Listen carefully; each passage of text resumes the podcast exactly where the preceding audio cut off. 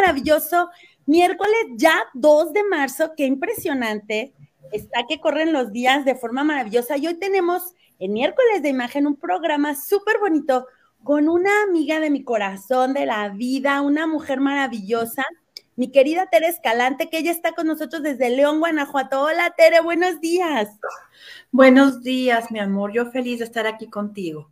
Ay, muchas gracias. Y déjenme les cuento, pues, que Tere, entre sus muchas este, habilidades y capacidades, pues ella es Mm, programadora maestra PNL, es este, meditadora de la conciencia divina, es terapeuta familiar, consteladora, y bueno, yo me podría ir todo el programa diciéndoles todas las cosas maravillosas que Tere sabe hacer, pero hoy va a estar con nosotros precisamente para platicar de un tema muy interesante que es esta parte de cómo nos comunicamos con los demás y si realmente estamos comunicándonos de la mejor manera. Así que ya no le robo más tiempo a, mi Tere Bella y bienvenida Tere Hermosa. Gracias, Moni. Un placer, como te decía hace un ratito, de estar contigo y de compartir esto que me propusiste que fue muy bonito, porque cuando dijiste miércoles de imagen, mis propias resistencias se botonearon. Dije, de imagen, si yo de glamorosa no tengo mucho, ¿no? Como que, ¿por qué de imagen? Pero dije, no, si es cierto, no necesariamente el glamour es sinónimo de belleza o de personalidad, sino que también existe esa belleza que irradia desde adentro, como esa estadía que hablamos hace un momento de cuando estás enamorado, de que generas esa luz en tus ojos, la piel se nota distinta, tu actitud, tu sonrisa, y eso se vuelve sumamente atractivo. Y entonces hablábamos de esta parte de cómo esta el quedarnos a veces callados con esta frase tan hermosa que a mí me gusta de silencio. Deja que tus palabras no me distraigan para poder escuchar quién eres. Wow, eso es como bien profundo, bien profundo. Pues un poco, porque la mayoría de las veces nos vamos como a guardar esta parte de generar un estereotipo o llenar como expectativas de lo que los demás consideran belleza o consideran que podría estar bien en ti. Y entonces nos volvemos unos changuitos cilindreros de nosotros mismos. Nos convertimos en lo que los demás esperan de nosotros para ser aceptados, para ser amados. Y entonces nos quitamos, nos ponemos, nos subimos, nos bajamos, nos acomodamos para entrar en esos cánones de belleza sin darnos cuenta que estamos atentando ante la belleza natural, que es divina, donde obviamente todo está perfectamente adecuado en su lugar para que manifiestes desde ahí tu belleza, porque de alguna manera tu cuerpo, tu rostro muestran tu historia. Así es, así es, más de lo que pensamos luego, eh, somos como todo un libro abierto, pero creemos que, pues que se puede como esconder, ¿no? está bien, mi amor, darnos una chaineadita está bien, ¿no? Claro, la manita de gato. Claro, no tampoco es levantarnos con la lagaña y la baba escurriendo, tampoco.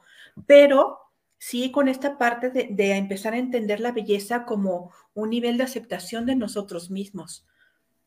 De esto es lo que para merendar, si hay, si te gusta. Y si no, pues bueno, hay buffet. Pero aquí esto es lo que se merienda. Esto es lo que hay. Y entonces es cuando la personalidad se irradia. Claro, es que creo que luego ese es el primer problema, ¿no? Bueno, por definirlo de alguna manera, eh, estaría mejor si le decimos la primer distorsión. Creo que te va a gustar más. La primera distorsión es lo que veo no me agrada, entonces veo cómo transformarlo, este, mm, disfrazarlo y ya de entrada, si yo no estoy aceptándome tal cual soy, tal como me veo, en lugar de entrar y hacer un cambio en mí, mejor busco cómo disfrazarlo hacia afuera. ¿Vamos bien con esa idea? Sí, por, precisamente por dar una imagen que está en discordancia con lo que realmente eres tú hay muchas maneras en que lo podemos como observar, porque finalmente la misma sociedad, la misma colectivo te, te, marca como unos lineamientos de lo que podría ser hermoso, estético o no. Yo me acuerdo hace muchos años cuando era más jovencita, un poco más jovencita, con esta modelo Claudia Ramírez, que después fue incluso actriz. Cuando Claudia Ramírez quiso ser modelo, muchos productores se burlaban de ella porque le decían, no puedes ser modelo, eres muy bajita de estatura y tienes tus orejitas así, muy ah, paradas. claro. ¿Te acuerdas? Decían, no, tú no entras en ese estereotipo de modelo, tú no podrías serlo. Sin embargo, ella radiaba una belleza impresionante, muy, ay, no sé, muy mística, muy mágica, pero era su personalidad donde obviamente no dejó influirse por estas cuestiones y dijo, bueno, es que yo sí me considero hermosa, yo sí me siento hermosa. Bonita. Exactamente, yo soy bonita, yo soy muy bonita y la veías casi sin gota de maquillaje a, la mujer, con su melenita lacia, la recuerdo, que se veía espectacular, ¿no? Y, y que incluso impuso moda. Así es impuso moda, todo el mundo queríamos el corte de Claudia Ramírez, así melenita lacia hasta aquí, súper lacia, ¿no? Y se veía preciosa. Y maquillaje era maquillaje casi cero. Sí. Una visión como muy etérica, muy bonita, pero sin embargo lo que realmente estaba proyectando era que no había traicionado a ella misma. No se traicionó, Dijo, yo no me voy a operar las orejas por complacer a alguien, yo no me voy a dejar mis sueños porque alguien me dijo que no, al contrario, yo voy a perseguir mis sueños y yo creo que fue lo que más la embelleció, porque al fin del día se transmitía esa energía, esa personalidad y era muy cuidadosa con sus maneras, con sus formas, con sus maneras de mirar, que dices, wow, qué personalidad tan suave y tan fuerte a su vez, ¿no? Así es. Por ejemplo, hay otra actriz, ¿no? Que también en su biografía ya cuenta, que es Marilyn Streep, que le decían, o sea, que si no se arreglaba la nariz, ella no iba a lograr sus sueños. Y creo que es otra de las actrices ícono que tenemos como un referente de una personalidad bien plantada sin, sin tantas transformaciones, porque también generalmente pues ella anda como muy al natural, ¿no? Incluso en papeles donde casi que es cara lavada. Incluso acorde incluso a su edad, mi amor. También muy congruente con esa parte, no queriendo hacer un papel de una jovencita que ya no es, sino más bien aceptando papeles de acuerdo a la época de la vida que ella va viviendo.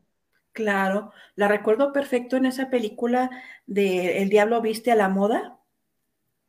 Espectacular, espectacular, donde dices tú, bueno, esta parte del estilo, de, verse hermosa, era como esa personalidad tan fuerte, esas maneras de mirar, ese garbo, esa forma de moverse, que eh, volvemos a lo mismo. Si algo nos puede dar belleza en nuestras vidas, es la congruencia que podemos tener con nosotras mismas.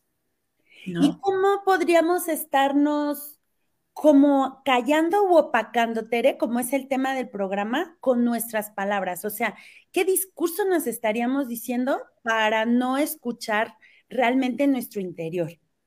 Yo creo que aquí ese es el punto, mi amor. Dejamos de escuchar nuestros discursos para escuchar los discursos de los demás y les damos más peso a los discursos de otros que a los nosotros mismos.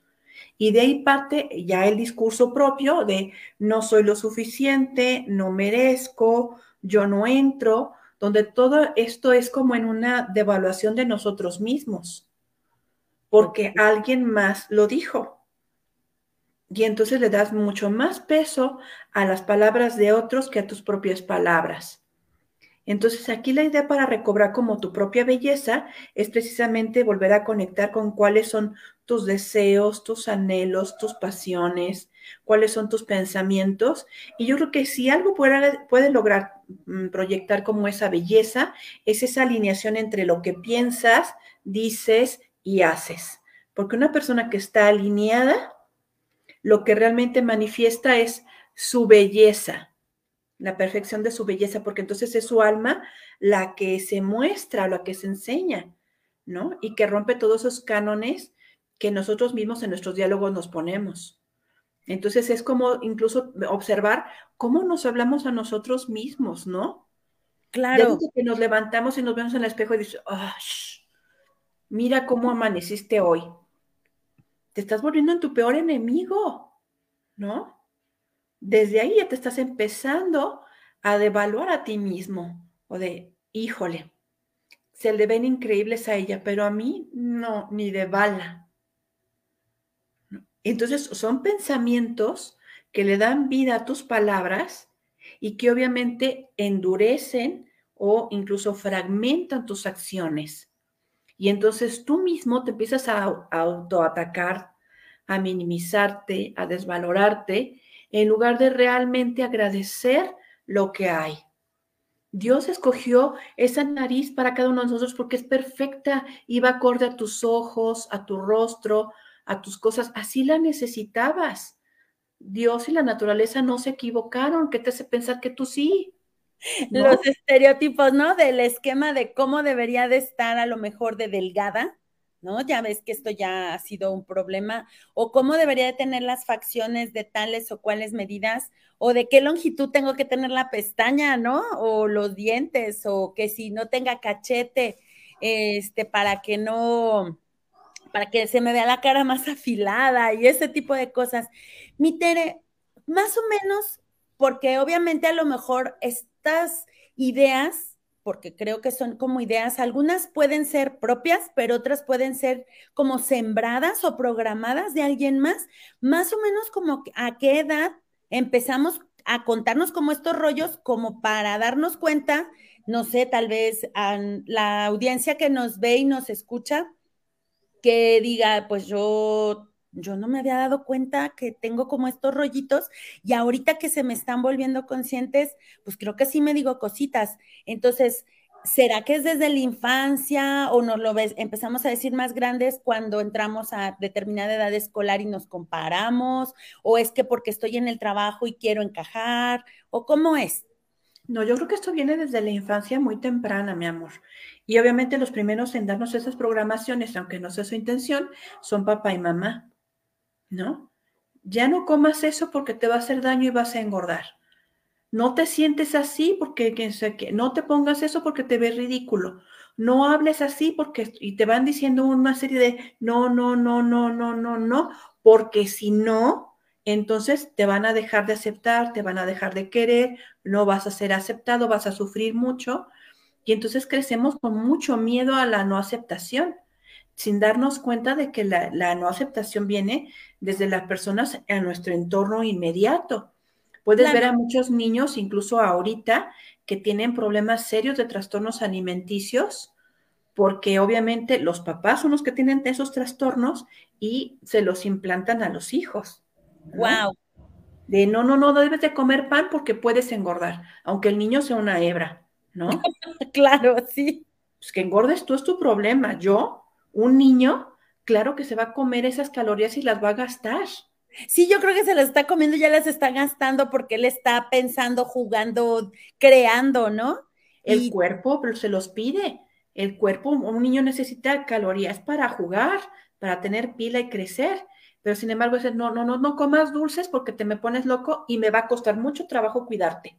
Entonces, por mi bienestar, no vas a comer dulces. No, no vas a comer pan. Porque si comes pan, entonces vas a empezar a engordar.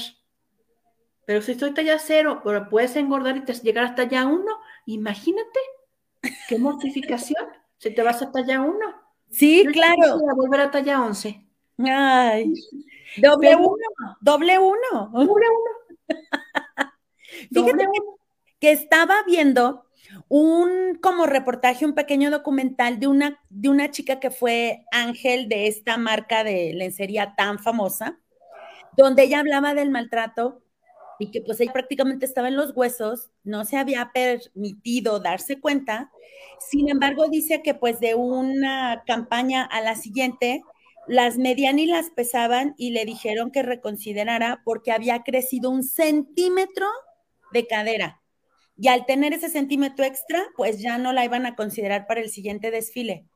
Entonces ella habla justamente pues como de la parte oscura de la industria, que sí vemos las mujeres sonrientes espectaculares de 1,85, ¿no? 1,90, con estos cuerpos que parecieran tan divinos, pero que inconscientemente el mensaje que le manda al, al, que yo veo todas las mañanas en el espejo es, no, pues yo cuando me voy a poner esa ropa, pues porque a mí no se me va a ver así, ¿no? Y, es, y son precisamente esos diálogos autodestructivos que opacan nuestra belleza, mi amor, y que realmente no nos permiten mostrar lo que realmente somos. A Dios gracias también he visto otras pasarelas donde personas con tallas extras están desfilando en bikinis, en ropa muy sexy, así muy carnosas, que digo, esas sí son mujeres reales. Esas se parecen más a mí. y es más fácil que yo sí me compre un neglige que le vea a una persona real, porque digo, pues no me voy a ver tan diferente a ella. Claro, la veo más similar a quien yo observo en el espejo, ¿no? O, o, la imagen que yo tengo de mí misma.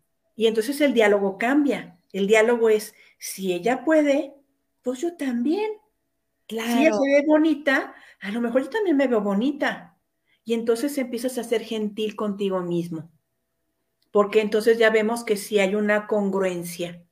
Claro una congruencia de una mujer que es feliz, que obviamente que vive una vida cotidiana, que incluso pudo haber sido ya mamá, tener estrías, pero aún así tener esa belleza, porque al final del, día ese cuerpo está contando la historia de esa mujer. Así es. Luego creemos que, pues que el cuaderno no debería tener rayas, ¿no? O sea, y en realidad es que no es así es que somos un libro en el que se han ido escribiendo historias y, por ejemplo, todas las mujeres que han tenido la fortuna de ser madres, y digo la fortuna porque tal vez hay otras que quisieran y no han podido, o hay otras también que lo han intentado y no se ha logrado, y cada una de ellas vive ese propio proceso porque su cuerpo muestra esas huellas, ¿no? Claro, están contando como esa historia. Entonces, por ejemplo, tú cuando ves a una mujer con un vientre, a lo mejor que está un poco colgado, este, dices tú, wow, esa mujer tiene una historia, es una dadora de vida. Como, ¿por qué le pondría yo faltar el respeto de decir, mira esa panza cómo se te colgó? Así como que, mira, esa mujer dio vida, esa mujer fue valiente, porque dar vida no fue cualquier cosa, entonces respeta y honra, ¿no? Así es. Y empecemos nosotras mismas por esa parte de respetar y honrar, decir, bueno, este cuerpo es mi cuerpo, le di un buen uso, no le di un buen uso, es mío. Es mío. Y entonces, cuando tú estás contento contigo mismo, sucede una serie de cosas muy interesantes a, a nivel neurobiológico, podríamos decirlo así, porque eso genera pues una serie de sustancias que te hacen ver radiante y hermosa. Es como cuando estás enamorada cuando estás enamorada, tu pensamiento es todo se ve de color de rosa, todo es hermoso, todo te causa ilusión, todo es fantástico. Y entonces lo que hace es que tu cerebro, al verlo todo hermoso, empieza a generar más endorfinas, empieza a generar otras sustancias bioquímicas que le dan señal a todo tu cuerpo para prepararse y verse hermoso. Entonces tu piel se siente más suave, los ojos te brillan, sonríes más, tus movimientos son más cachondones, más sensualones. Y entonces cuando la gente te ve dice, wow, yo quiero de ese shampoo. sí, tu mamá sí que te lo cuida. Exacto, ¿no? Y entonces, ¿cuántas veces no hemos oído personas que dicen, wow, qué casualidad. Ahora que tengo novio, todos quieren conmigo. Y cuando no tenía, nadie me volteaba a ver. Sucede precisamente por eso, no porque tengas un novio, no, sino porque tú te sientes feliz. Incluso Jorge Bucay en alguna de sus historias cuenta que todos deberíamos de tener un amante y no se refería a una persona, sino a algo que te hiciera sentir vivo, algo que te hiciera sentir feliz, porque obviamente eso iba a hacer resplandecer tu belleza interna.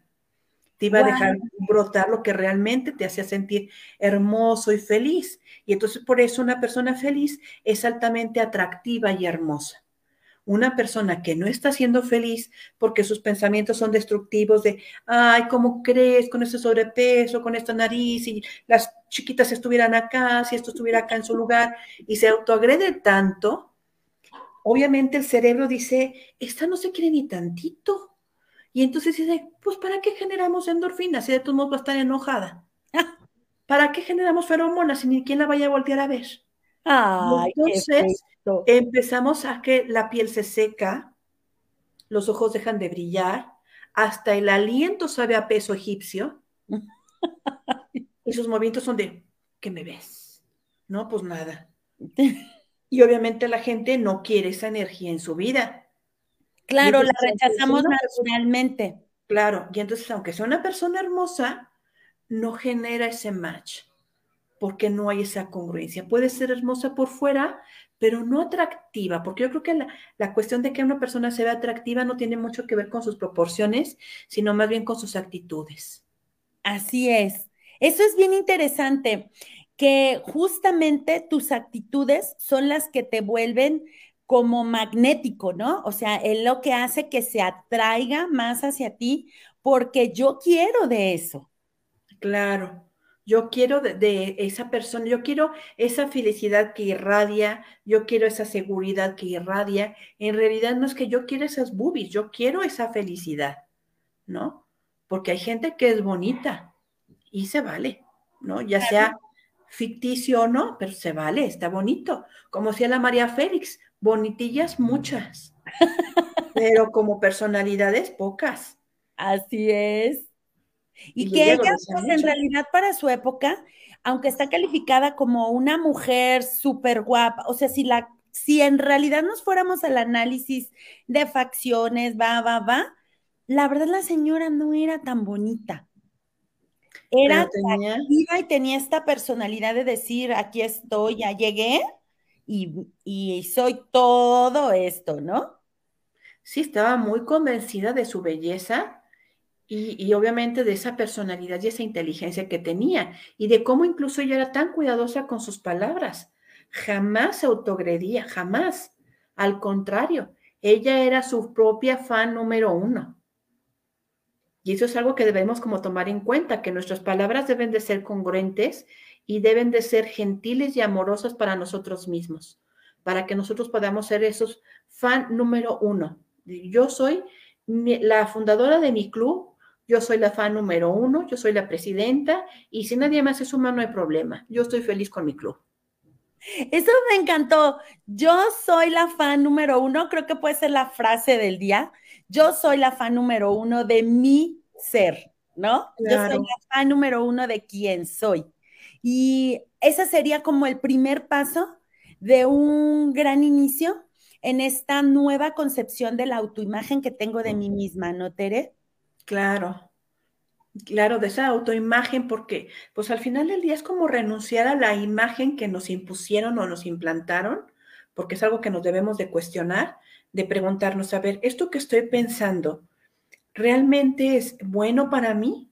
Es como pasarlo por esta parte del, desafío de, no sé quién era, si era Aristóteles o Pitágoras, no recuerdo quién, que decía que toda información debería pasar por tres filtros y preguntarnos si esto que estoy pensando, en principio preguntarnos si es verdadero, si es bondadoso y si lo necesito. Si a todos me respondes que sí, entonces es un pensamiento real.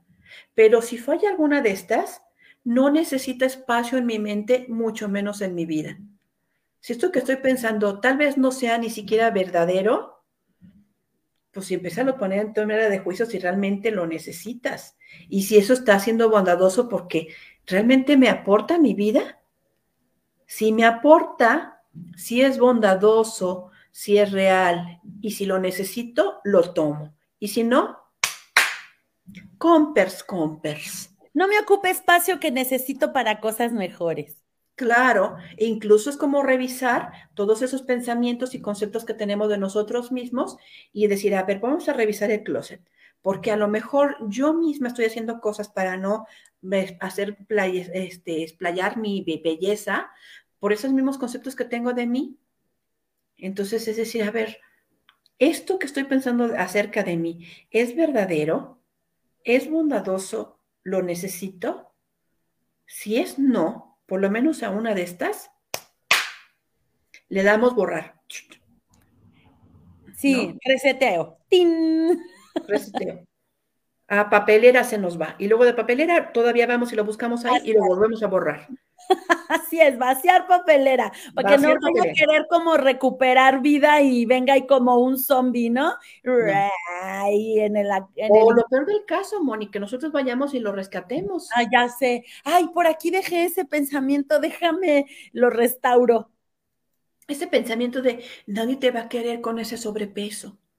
Ay, no es cierto, yo así soy feliz y hasta encuentras looks y sigues personas que te digan cómo verte bonita y te arreglas súper espectacular y luego llega un mequetrefe cualquiera y te dice, ¿así te vas a ir?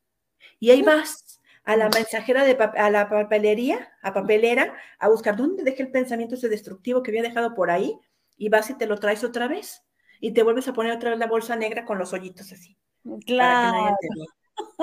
Dices, no, ni de la papelera, de la papelera también los borras, vámonos. Así es. ¿Cómo me vacuno? Porque obviamente eh, he tenido mucho tiempo a lo mejor de decirme este discurso, de escucharlo de alguien más, del ambiente en el que me muevo.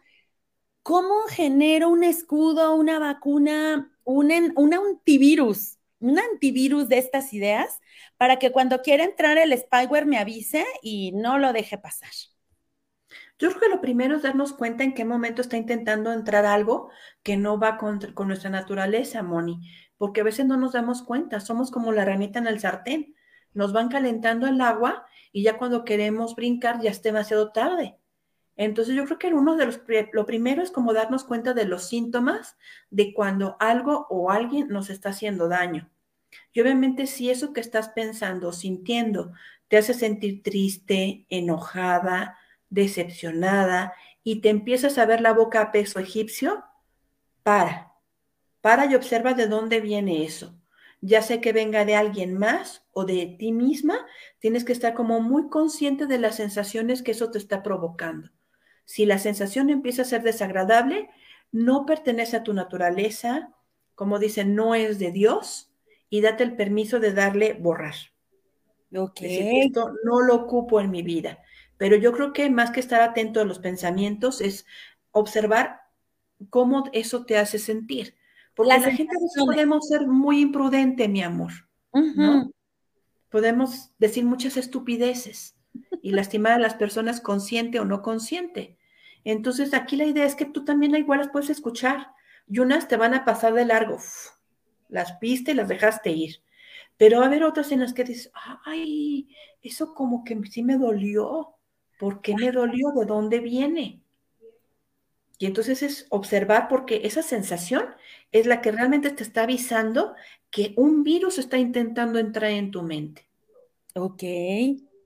Mi Tere, el tiempo como siempre aquí, bueno, hace maravillas y, se nos va volando, pero me gustaría mucho este, si gustas, hacernos como un resumencito de estas cositas, tips que dijimos. Esta última que dijiste es maravillosa porque nos hablaste no de observar, sino más bien de sentir. Y es que efectivamente cuando traemos un pensamiento que no es tan positivo, es como si trajéramos agujas o espadas a nuestro cuerpo, ¿no? O sea, nos estamos atacando. Entonces, ¿qué cositas o tips nos querrías compartir para poder estar más atentas y atentos? Porque también los hombres necesitan una buena autoimagen de sí mismos para, para ser más sanos en esa autoimagen que tenemos de cada uno de nosotros.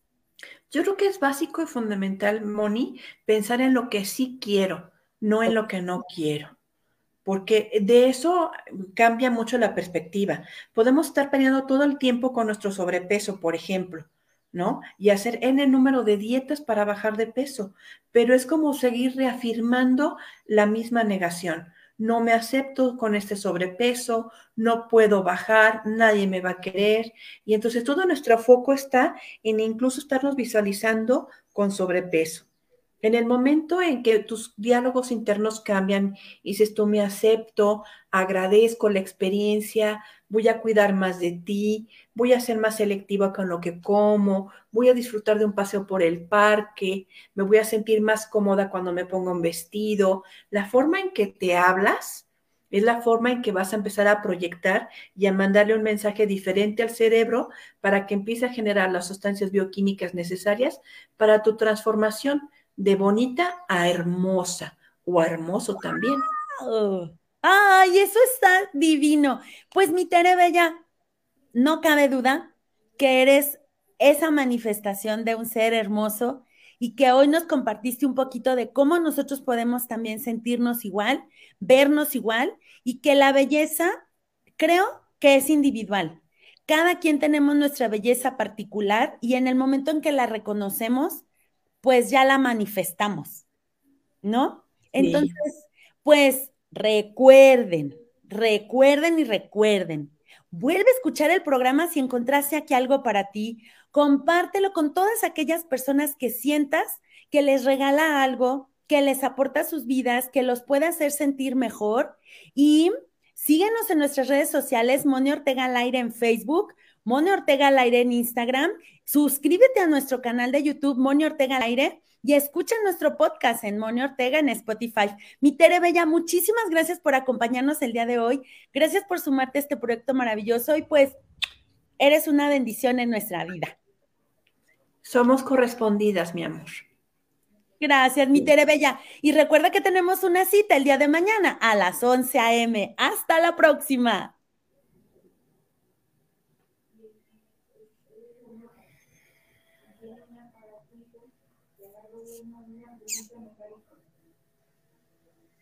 Entonces es bonito porque